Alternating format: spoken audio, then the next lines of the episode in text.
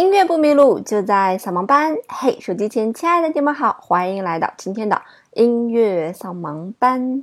今天呢，和大家分享的一生必聆听的音乐，似乎并没有那么的知名，但是确实是不论从它的旋律啊、气氛呀、整体结构上来讲呢，都非常的值得一听。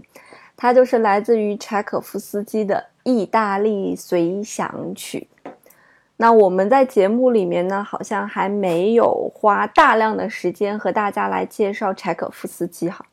但是柴可夫斯基呢，大家都知道他的代表作什么《天鹅湖》啊、《胡桃夹子》呀、《睡美人》呐，一些芭蕾舞剧都是相当的有名。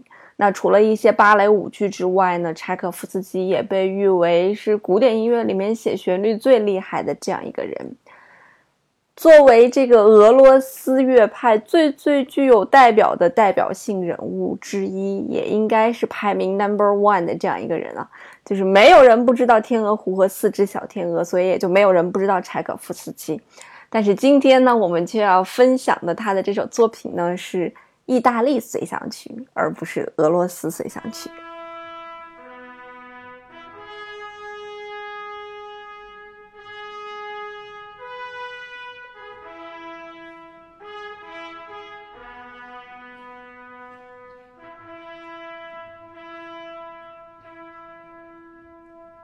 在我们的小号吹出这个乐句之后呢，整个作品就开始了。那么，《意大利随想曲》这首作品，它是由五个主题来构成的。那么，这五个主题呢，都是摘自意大利的一些歌曲，并不是说柴可夫斯基自自己去创作的。那有一些这个主题呢，是他所听所记的；有一些是存在的一些乐谱，他拿来整合的。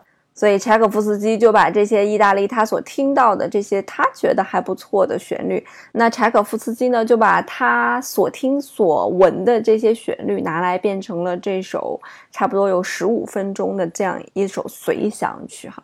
那什么叫做随想曲呢？之前也跟大家有介绍过啊，什么随想曲啊、狂想曲啊，你一听这个名字就会感觉到，呃，说会有一些比较自由的东西在里面。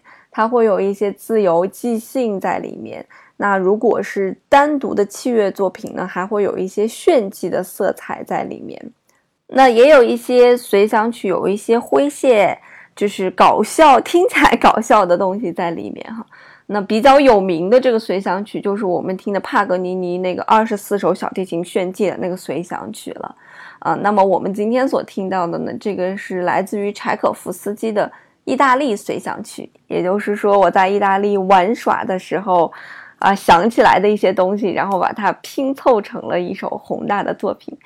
尽管是拼凑出来一首作品，但是从结构的完整度和旋律的嫁接性、连贯性来讲，都是大师就是大师。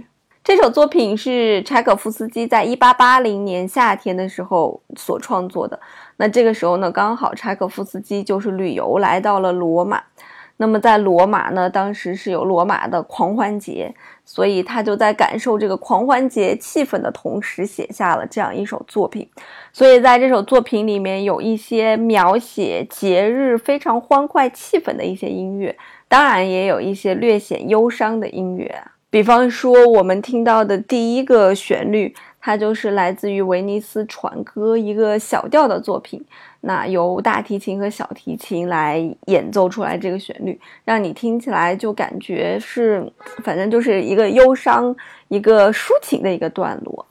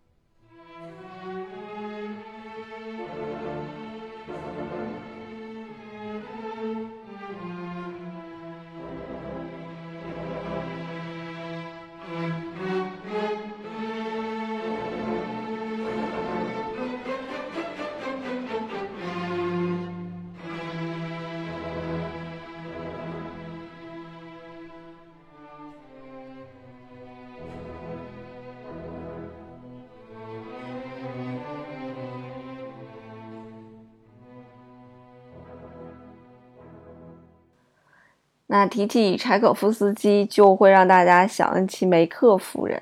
梅克夫人是柴可夫斯基的，我觉得应该是在某种意义上的灵魂伴侣了吧。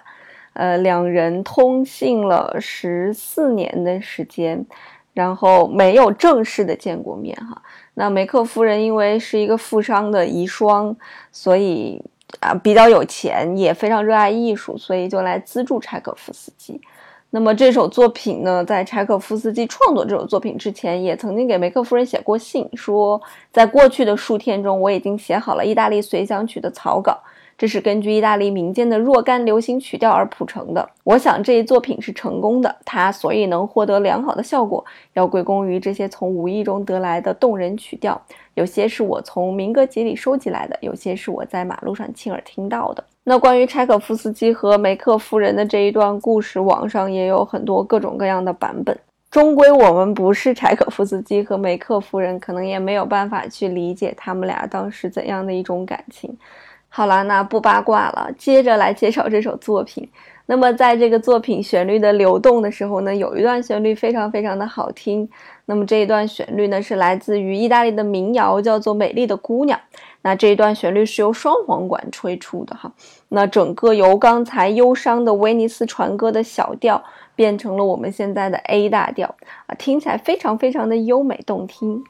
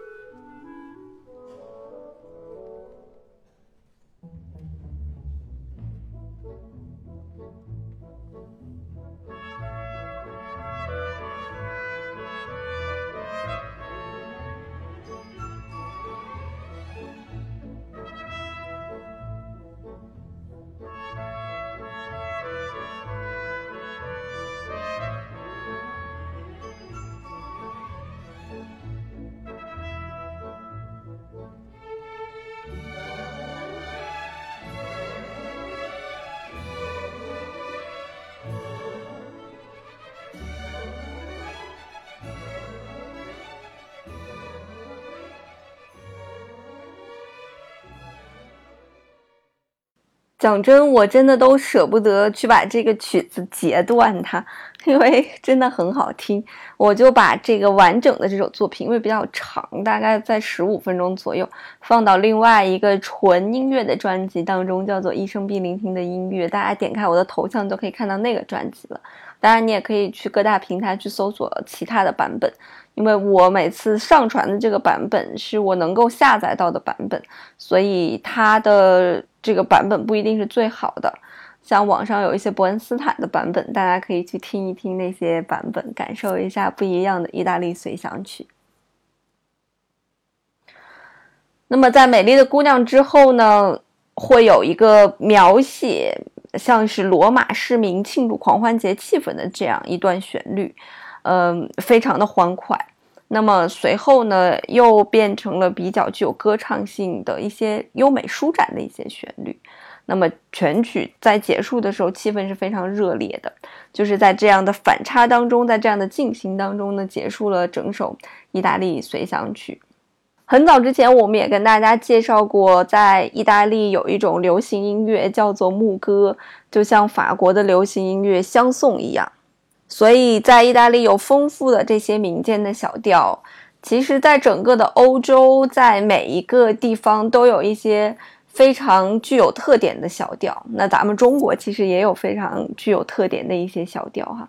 从西北的那种豪放到南方的那种温婉，所以按照此去理解，在欧洲也是有这样各种各样的小调不管是在北欧啊，在东欧啊，或者去俄罗斯啊，还是在西欧，就每一个地方它都有具有自己独特特点的一些东西。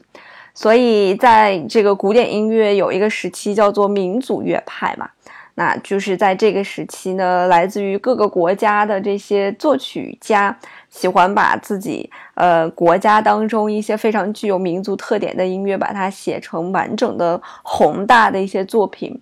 啊，比方说这个西贝柳斯啊，芬兰颂，比方说像我们原先介绍过的格里格，再比方说像柴可夫斯基和斯特拉文斯基，那再比方说像是斯梅塔纳，我们原先介绍过的沃尔塔瓦河和德沃夏克，那么这些全部都是来自于当时所称的民族乐派啊。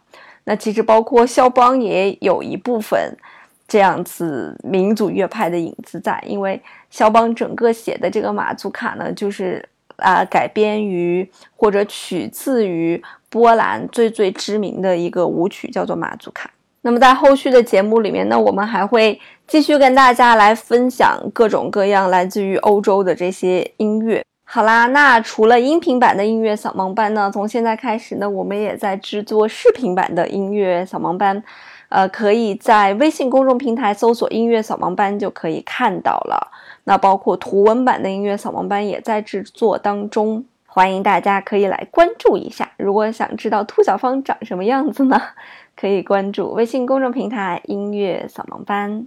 好啦，那今天的节目就到这里啦。音乐不迷路，就在扫盲班。我们下周再见喽，拜拜。